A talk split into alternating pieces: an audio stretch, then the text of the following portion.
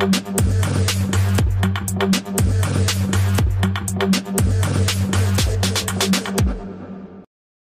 ¿Qué tal? Muy buenas tardes y bienvenidos un día más a la segunda dosis de Periodista Digital en este jueves día 1 de febrero. Hoy hemos preparado un programa especial sobre todo dedicado al campo, a la situación tan grave, tan grave perdón, que atraviesa el campo español y el campo europeo. Hoy los agricultores han acudido hasta Bruselas, allí han puesto una hoguera bastante grande para protestar contra lo que lleva siendo ya muchos años la muerte anticipada de la agricultura, la ganadería, el campo en general en toda Europa. ¿Como consecuencia de qué? De políticas globalistas y de algo que se llama también la Agenda 2030. Una agenda, por cierto, a la que han respaldado todos los partidos, todos los partidos, en España me refiero, menos Vox. Porque hemos visto con el PIN de la Agenda 2030 al Partido Socialista y también a integrantes del Partido Popular. Mientras tanto, en España estamos deseando que esas protestas que han sido tan fuertes y que están siendo también tan continuadas en Francia se trasladen a España y es lo que parece que va a ocurrir en los próximos días. Pero en Francia parece que se han perdido un poco por el camino. No enseguida hablamos de ellos, pero quiero que vean qué es lo que ha pasado en Bruselas desde esta mañana, que fue cuando llegaron estos tractores. Más de mil tractores, agricultores, cientos y cientos de agricultores que han acudido a la sede del Parlamento Europeo. Vamos a ver los vídeos. Era el momento en el que llegaban eh, tractores ciudad de Una gran cola de tractores para protestar contra esta situación que ya consideran que es insostenible. De hecho, también lo que dicen estos agricultores es que en un futuro cercano no vamos a comer comida europea, sino que será previsiblemente comida de Marruecos, que es al final el competidor desleal que no tiene que cumplir, no está obligado a cumplir con todas las normativas tan estrictas de fitosanitarios que sí que cumplen los productos europeos.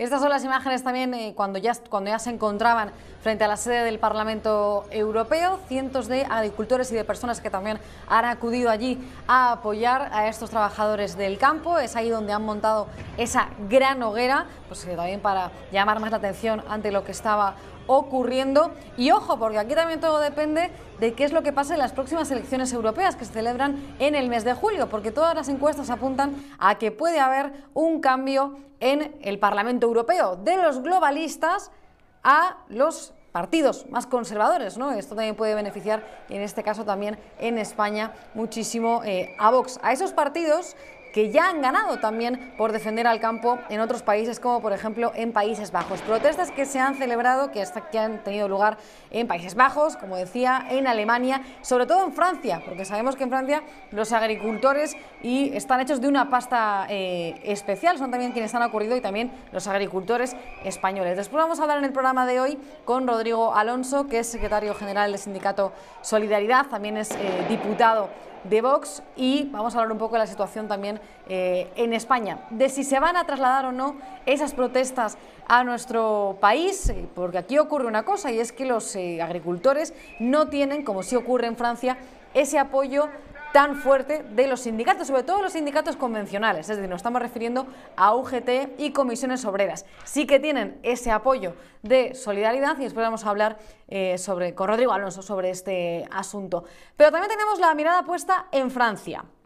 Por esas, por esas protestas, ¿no? Pero también por las declaraciones que han hecho en las últimas horas no los agricultores franceses, sino los políticos franceses y también algunos periodistas de, eh, estos eh, medios de comunicación franceses, atacando directamente a España, diciendo que los agricultores españoles son los competidores desleales y olvidándose de que realmente es Marruecos quien hace esa competición, esa, eh, esa competición desleal y que es Bruselas con su Agenda 2030 y con sus políticas globalistas quien está perjudicando al campo. En España, los señores franceses, no tenemos la culpa de tener unas circunstancias meteorológicas que son muchísimo más favorables para nuestro campo que en Francia. No tenemos la culpa de que esto nos dé productos de muchísima calidad y que ahora mismo, pues en invierno, tengamos una producción muchísimo más alta que la que puede tener ahora mismo Francia. Eso hace que nuestros productos pues, sean más baratos en muchos casos que los franceses. Eso no es competencia desleal, eso es una realidad, porque resulta que nuestros productos cumplen absolutamente con toda la normativa europea. Que Francia y España, parece que esto se les ha olvidado a algunos políticos franceses, como el primer ministro Gabriel Attal, que cumplimos con la normativa europea que se marca desde Europa, que hay un mismo marco común. Pero es que no queda ahí la cosa. Es que ha salido a hablar la exministra y expareja de François Hollande, Ségolène Royal, a decir lo siguiente. Parce que les produits bio espagnols, je vous le dis, ce sont des faux produits bio. Mais c'est scandaleux. Vous avez goûté les, tomates soi-disant bio espagnoles? Mm. C'est immangeable. les fruits et légumes espagnols ne respectent pas les normes françaises. Dice que los productos españoles no respetan las normas francesas. Bueno, es que los productos españoles eh, no tienen por qué cumplir las normas francesas, en todo caso cumplirán las normas europeas y las normas españolas. No es culpa de los agricultores españoles que Francia tenga unas normas aún más estrictas de las que ya tiene también la Unión Europea. Y otra cosa les voy a decir, esta señora no ha comido un tomate español en su vida. En toda su vida ha comido un tomate español. Se estará confundiendo con los tomates de Marruecos, que efectivamente sí que no saben a nada. Pero esta señora no ha comido en su vida un tomate español. Y pongo la mano en el fuego, diciendo que si son incomibles, que los productos biológicos españoles son productos biológicos falsos. Pero claro, nos vamos a fiar de verdad del gusto que tenga Segolén Royal, que estuvo casada con François Hollande, ¿de verdad vamos a pensar que tiene buen gusto esta señora? Permítame a mí que lo ponga en duda. Vamos a hablar de este asunto, también estamos pendientes de nuestros transportistas, que son quienes también han sufrido desde hace ya 10 días estas protestas, porque los agricultores franceses, pues cuando llegaban estos camiones, pasaban por Francia, porque tienen que acudir a otros puntos también eh, de Europa, les tiraban todos los productos, y es más, el gobierno francés ha estado obligando a nuestros transportistas a que pagasen la limpieza de las autopistas.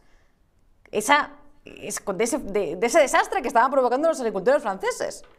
Y el gobierno todavía no lo ha condenado ni ha salido a ofrecerles ningún tipo de ayuda. Ojito con lo de Francia, porque nosotros pues, exportamos muchísimos productos eh, eh, eh, a Francia. O sea, es evidente. Y bueno, viceversa también. La verdad que incomprensible. La sensación que me da a mí es que los políticos franceses no quieren asumir ellos la culpa que tienen, ¿no? Y nos han decidido echársela ahora también eh, al campo español. Vamos a hablar de este asunto, también de la amnistía seguimos pendientes, porque se está hablando muchísimo en las últimas horas. Que si va a seguir adelante el gobierno, si va a haber amnistía como la quieren los de Junts, si no, Ustedes saben que yo he dicho en este programa que creo que lo que va a ocurrir es que sí, que finalmente Sánchez cederá ante todo lo que le pidan y de hecho me voy a remitir a las declaraciones que hoy mismo ha hecho el presidente del gobierno sobre esto, desde Bruselas, ojo. Que hay gente que dice que Sánchez tiene miedo a lo que diga Bruselas.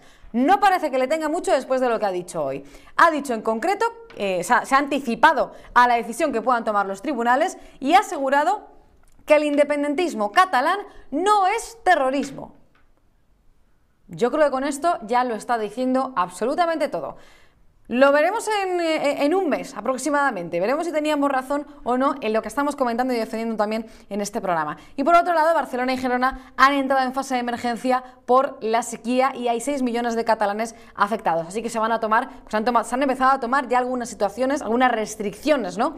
Respecto a, la sequía, como la supresión del riego agrícola en un 80%, la reducción del uso del agua para usos ganaderos del 50%, la reducción del 25% del consumo de agua de los usuarios industriales o la reducción de este consumo de agua en los usos recreativos. Es decir, como no está el campo mal, pues encima ahora también les vamos a poner más restricciones de agua por esta emergencia que se ha decretado en Barcelona y en Gerona.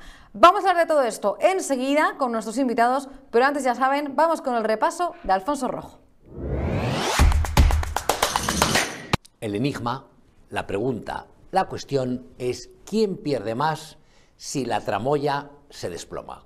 ¿Un Puigdemont que se queda sin regreso triunfal a Barcelona o un Sánchez que se queda sin sillón, sin legislatura y sin gobierno Frankenstein. En mi opinión, es el jefe del PSOE quien lo tiene más crudo y eso explica que lleve tantas semanas a cuatro patas y que además de la amnistía ilegal vaya a facilitar a Junts un arsenal jurídico para usarlo contra la Constitución. Antes de seguir con la derechona xenófoba y sus apaños con los socialistas, creo que merece la pena reflexionar un instante sobre Junqueras y la izquierda golpista catalana.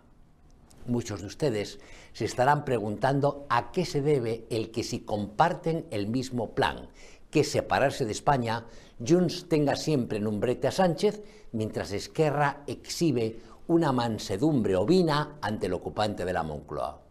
Pues es muy simple.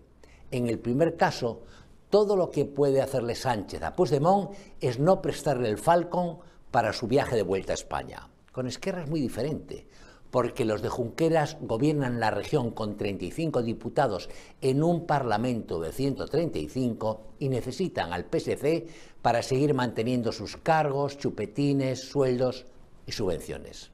No se pueden permitir mear fuera del tiesto, so pena de perder el chollo y se conforman de momento con lo que apañaron entre bambalinas a cambio de apoyar la investidura del felón el pasado 16 de noviembre de 2023 haga lo que haga Puigdemont, siempre gana. Porque los socialistas andan tan embadurnados de indignidad que ya no se pueden echar atrás y en cuanto pasen las elecciones gallegas volverán a ponerse en pompa y con los pantalones bajados. No compren la mercancía averiada que distribuyen el país, la Sexta, Televisión Española, Radio Nacional, Cadena Ser y resto de masajistas al servicio de la Moncloa. Los periodistas del Pesebre están intentando colarnos la humillante derrota de su patrón como un épico acto de resistencia a los abusos del separatismo, como si el frenazo temporal de la ley de amnistía fuera consecuencia de las líneas rojas trazadas por Sánchez y no de la negativa de Puigdemont a conformarse con algo que no incluya el 100% de sus exigencias. Pasado el 18 de febrero, retornará la ley de amnistía al Congreso de los Diputados, convenientemente cepillada en la Comisión de Justicia, y si Puigdemont se empeña en que le entreguen también a Turca, la perra de aguas que los Sánchez tienen de mascota en la Moncloa, se la dan, aunque anuncie que es para despellejarla, hervirla en vinagre, asarla a fuego lento y aderezar la carne con soja, que es como se zampan a los perros los perversos gourmets chinos. Veremos eh, qué es lo que pasa. Después vamos a hablar también eh, con, eh, con, Joan López sobre todo el asunto de la amnistía, pero antes nos centramos, como les decía, en todo el asunto del campo, las protestas de nuestros agricultores. Para ello tenemos a Rodrigo Alonso, secretario general del sindicato Solidaridad, al otro lado de la línea. Hola Rodrigo, ¿qué tal? ¿Cómo estás? No te, ay, no te oigo. No sé si es un problema, si es un problema mío o de los cascos. No te oigo. No. Chicos, no oigo a, Rodrigo Alonso.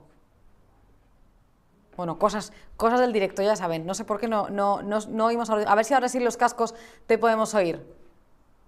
No.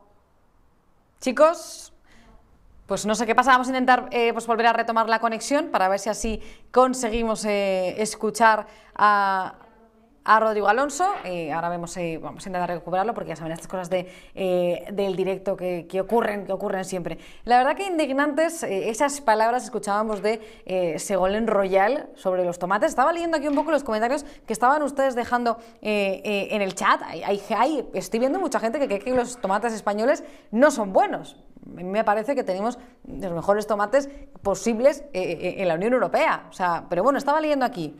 Los tomates son como plástico. ¿Dónde están nuestros tomates que eran los mejores y hoy los tomates duran y duran y duran y no se, pudren, no se pudren? Hombre, pues dependerá de cuáles, ¿no? Pero vamos, esto de que dice Segolén Royal de que son incomibles y que tenemos productos biológicos que son falsos, vamos, me van a decir ustedes que están de acuerdo con esas declaraciones. Hoy se ha acudido allí a Bruselas y el partido que también ha estado con estos agricultores que estaban frente a la sede del Parlamento Europeo en esta ciudad ha sido Vox. Hemos visto por allí al eurodiputado de este partido, eh, Germán Terz, y de hecho son quienes están denunciando desde hace muchos años todo lo que está pasando con la Agenda 2030.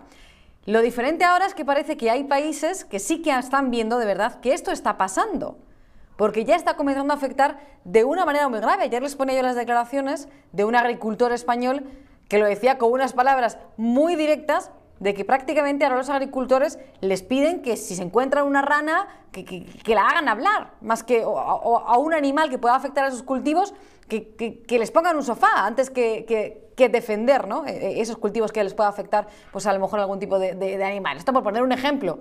Pero es que luego para pedir las ayudas agrarias, para pedir la PAC, prácticamente tienen que rellenar un papeleo que necesitan tener, eh, ser licenciados en una ingeniería. O sea, la situación es muy complicada, por no hablar de todas las restricciones que se aplican eh, desde Bruselas y que no se están aplicando a esos productos que proceden desde Marruecos. Tenemos ya a Rodrigo Alonso, chicos. Pues vamos a hablar con, eh, Rodrigo Alonso, a ver si ahora le, le, podemos oír. Rodrigo, ¿qué tal? ¿Qué tal? ¿Me, escucháis ahora? Ahora, ahora sí, ¿cómo estás? Muy bien, ¿qué tal?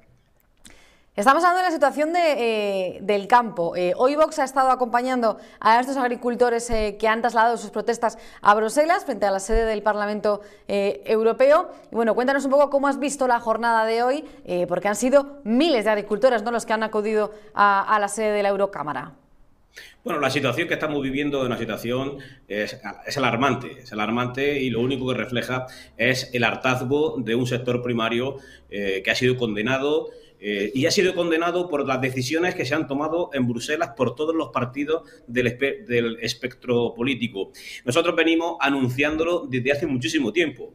Esto, eh, esto iba a colapsar. Las medidas que se estaban tomando con la aprobación de la Agenda 2030, con el Pacto Verde Europeo, con eh, la estrategia de la granja a la mesa, todo ello en base a, ningún criterio científico, sino simplemente ideológico, estaba condenando a nuestro, a nuestro campo a la agricultura y eh, a la agricultura, a la ganadería y a la pesca.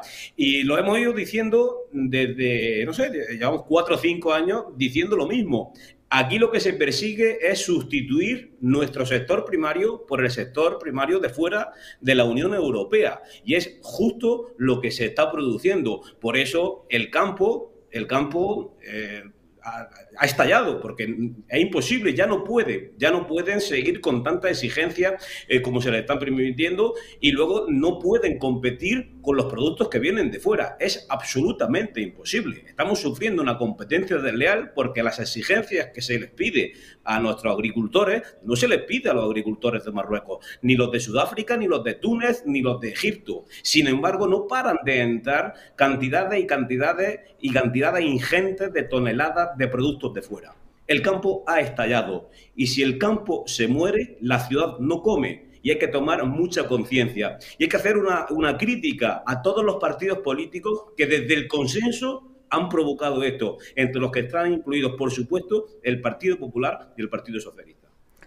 Esa, eh, esa, es la, realidad y es verdad que estas protestas sobre todo han tomado muchísima fuerza en, Francia, bueno, en Países Bajos también lo tomaron en su momento, también en Alemania. La duda es si se van a trasladar con esa misma fuerza a España, porque hemos visto protestas del campo en anteriores ocasiones, pero finalmente se han deshinchado. ¿Por qué ocurre esto, Rodrigo? Yo comentaba al inicio del programa que puede que también sea porque las, asociaciones de ganaderos y agricultores no hacen una defensa férrea eh, del campo y tampoco tienen el apoyo de los sindicatos mayoritarios, ¿no? como pueden ser UGT y comisiones obreras, que sí tienen en otros países como a lo mejor en Francia, ¿no? No sé si va un poco por ahí los tiros o, depende de eso.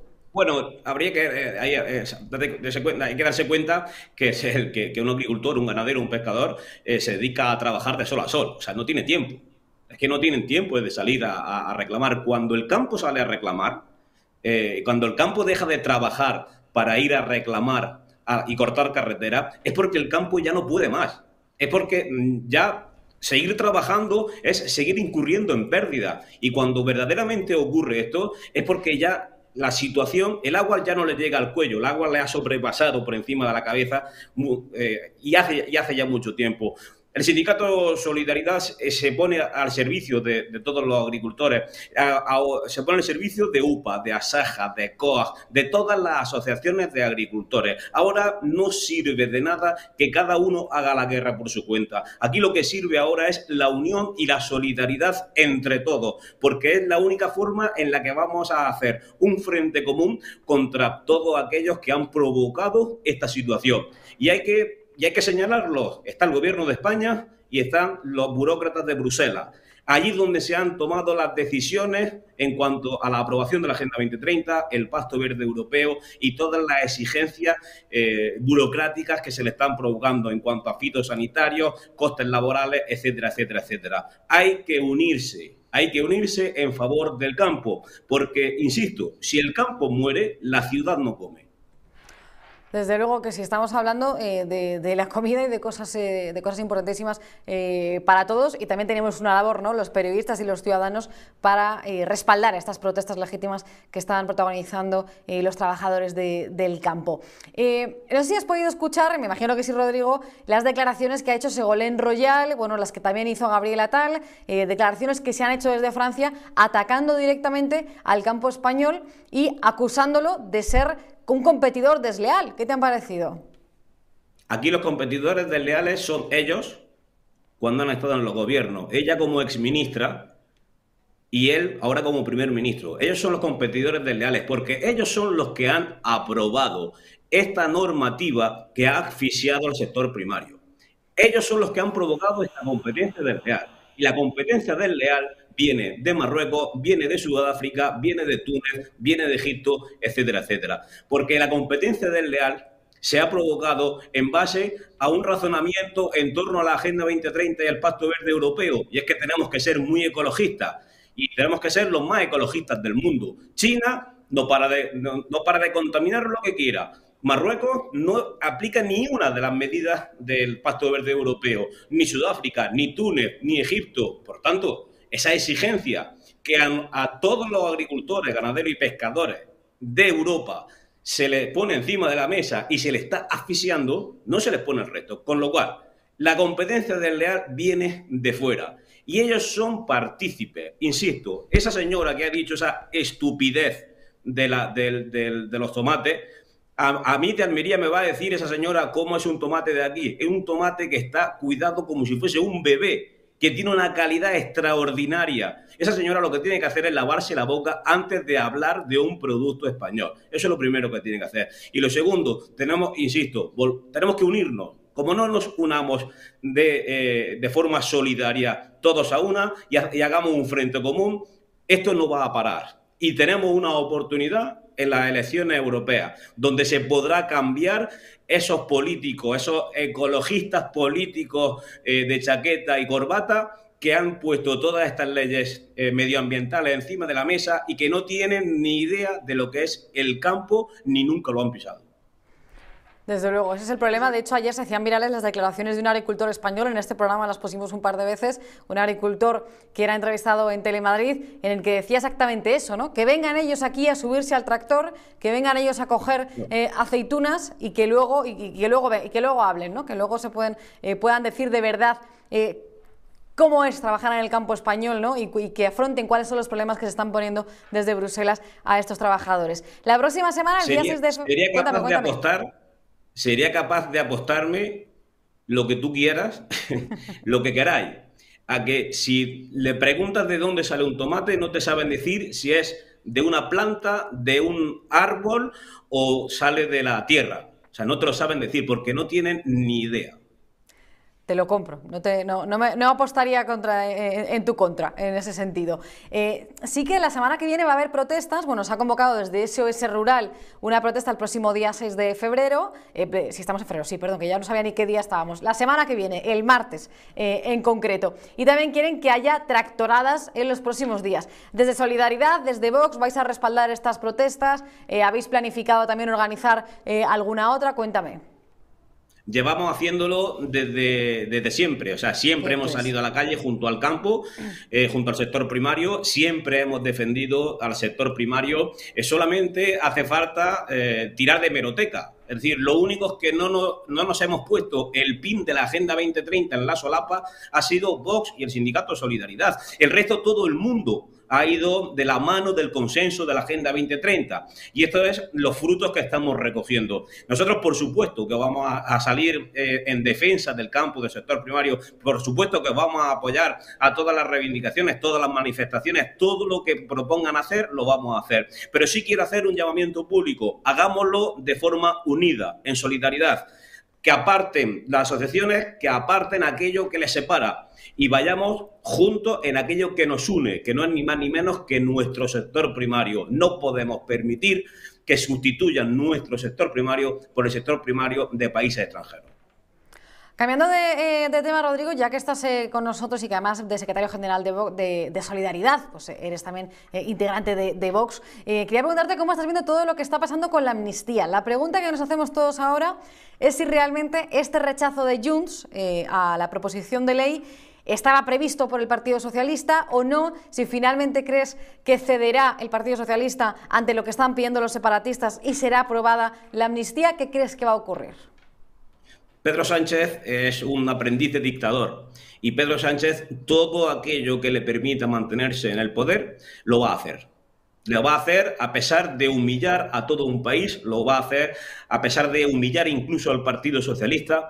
Todo lo que esté en su mano para mantenerse en el poder, Pedro Sánchez lo va a hacer y que no nos quepa ninguna, ninguna duda. Es algo extraordinariamente humillante. Y este aprendiz de dictador a pesar, a pesar de que esté encima de la mesa romper con la unidad de España, romper con el Estado de Derecho y romper con la democracia, va a hacer todo lo posible para seguir en el poder. O sea, que vamos, eh, si tuvieras que apostar en este caso, eh, como antes eh, apostabas que no habían visto, de que no saben de qué plantas sale exactamente los tomates, apostarías que se va a aprobar esa ley de amnistía. ¿Y cuál crees, que, cuál crees que va a ser la respuesta desde Bruselas en este sentido? Porque hay mucha gente que está confiando en que sea finalmente la Unión Europea quien pueda echar atrás esa norma. Cuidado que los mismos que no han llevado a la situación del sector primario a, lo que estamos viviendo ahora mismo son los mismos que a, los que nos estamos agarrando para que nos solucionen el problema de Pedro Sánchez con la cesión al separatismo. Cuidado con agarrarse a ese clavo ardiendo porque por ahí eh, podemos tener muchos problemas. Insisto, son los mismos que han tomado las decisiones que han llevado al sector primario a la situación en la que hoy está en la actualidad. Por tanto, lo que tenemos que eh, salir lo que tenemos que hacer los españoles, ya que la soberanía reside en el pueblo, es salir a la calle permanentemente, movilizarnos permanentemente hasta que a este, a este, a este felón de la Moncloa lo saquemos, si quiere por vergüenza, para que convoque elecciones y que le devuelva la palabra al pueblo, para que el pueblo sea capaz de votar lo que quiere. Y por, y por supuesto, el pueblo de español no quiere que se rompa la unidad de España. Eso lo tengo clarísimo. Pues muchísimas gracias, Rodrigo Alonso. Hablaremos contigo en próximos días, siempre que quieras, para poder eh, seguir informando de cómo avanzan todas estas protestas del campo español. Gracias. Como, como siempre, a vuestra disposición. Muchas gracias. Hasta la próxima. Pues ya han visto, esa es la situación también que nos comentaba eh, Rodrigo, va a haber protestas en los próximos días, estaremos nosotros también allí desde Periodista Digital cubriéndolas porque va desde aquí también todo nuestro apoyo a nuestros agricultores, ganaderos y pescaderos y de hecho por eso hoy también hemos querido hacer este programa eh, en respaldo de esas protestas legítimas que están protagonizando. Volvemos al asunto de la amnistía, hablamos de ello con Joan López. Hola Joan, ¿qué tal? ¿Cómo estás? ¿Qué tal? Buenas noches, ¿cómo estáis? Pues muy bien, eh, gracias por estar con la segunda dosis eh, un día más. Hablábamos, parece que fue la semana pasada, antes de que ocurriese eh, esa votación de la proposición de ley de amnistía, finalmente Junts ha votado en contra. Y aquí está el debate, ¿no? que es lo que estaba comentando también con el anterior eh, invitado. ¿Crees que el Partido Socialista, Joan, se esperaba eh, esta votación en contra eh, de Junts? ¿Les ha pillado por sorpresa? ¿Aprobarán finalmente esa ley de amnistía, aunque sea dentro de un mes y aunque sea después de las elecciones gallegas? ¿Cómo lo ves?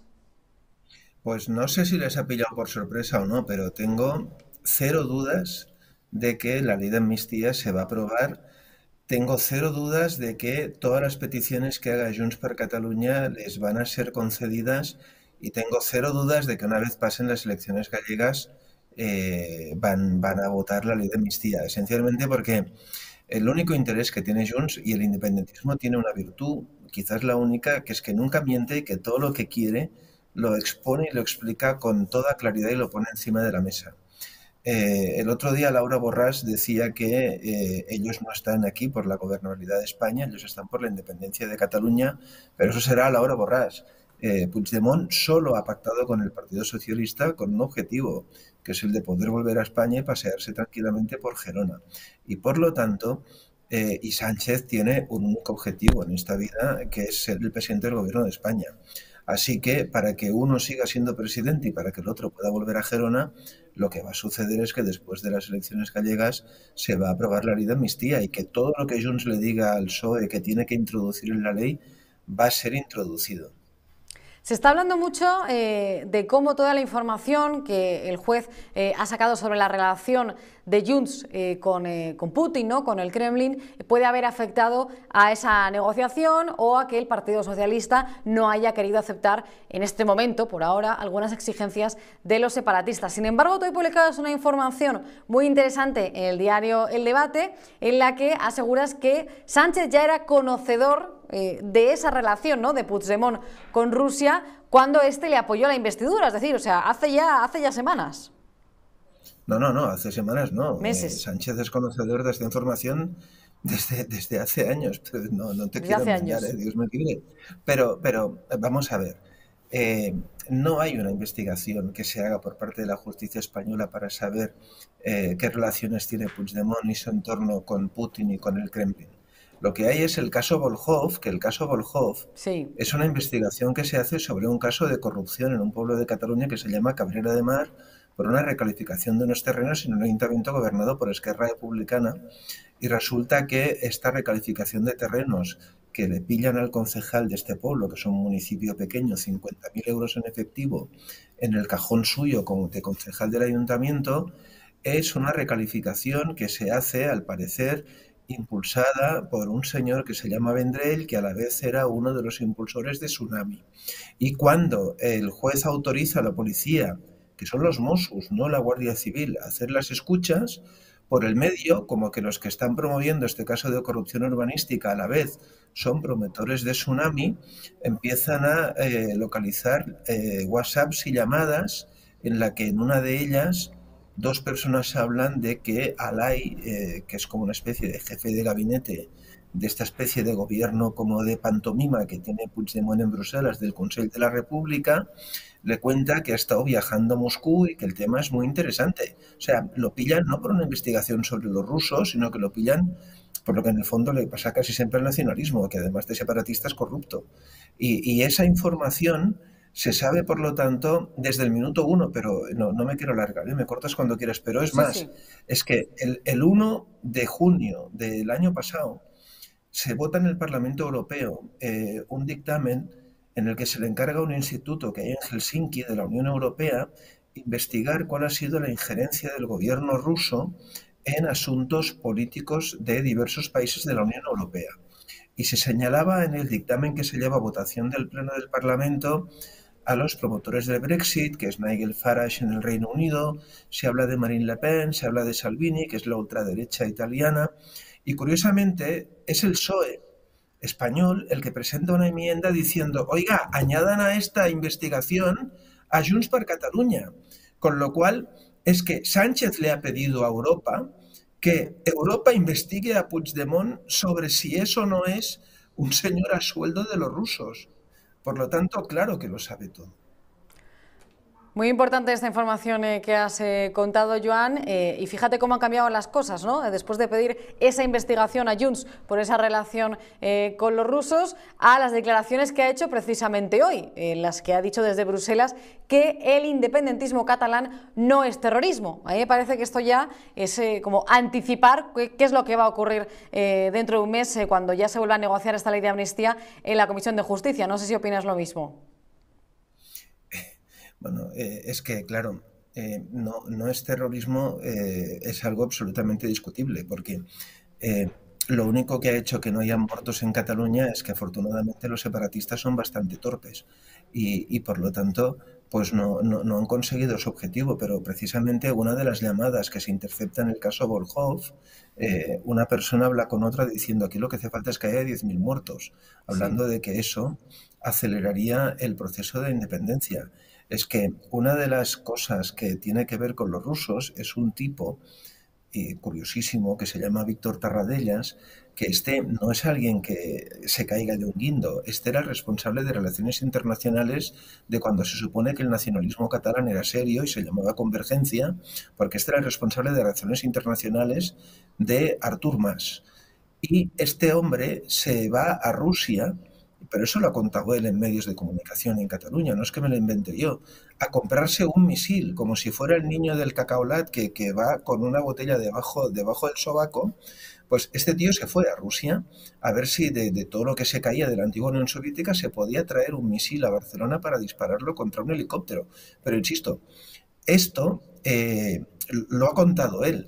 Es que en Barcelona han sido detenidos dos espías rusos en el año 17, no por la Guardia Civil, que ahora el independentismo y el propio Sánchez dice que son fachas y, que están inducidos por jueces malignos, etcétera, sino a petición del FBI norteamericano, porque esta gente estaban espiando no solo en el tema de Cataluña, sino que estaban espiando a los norteamericanos.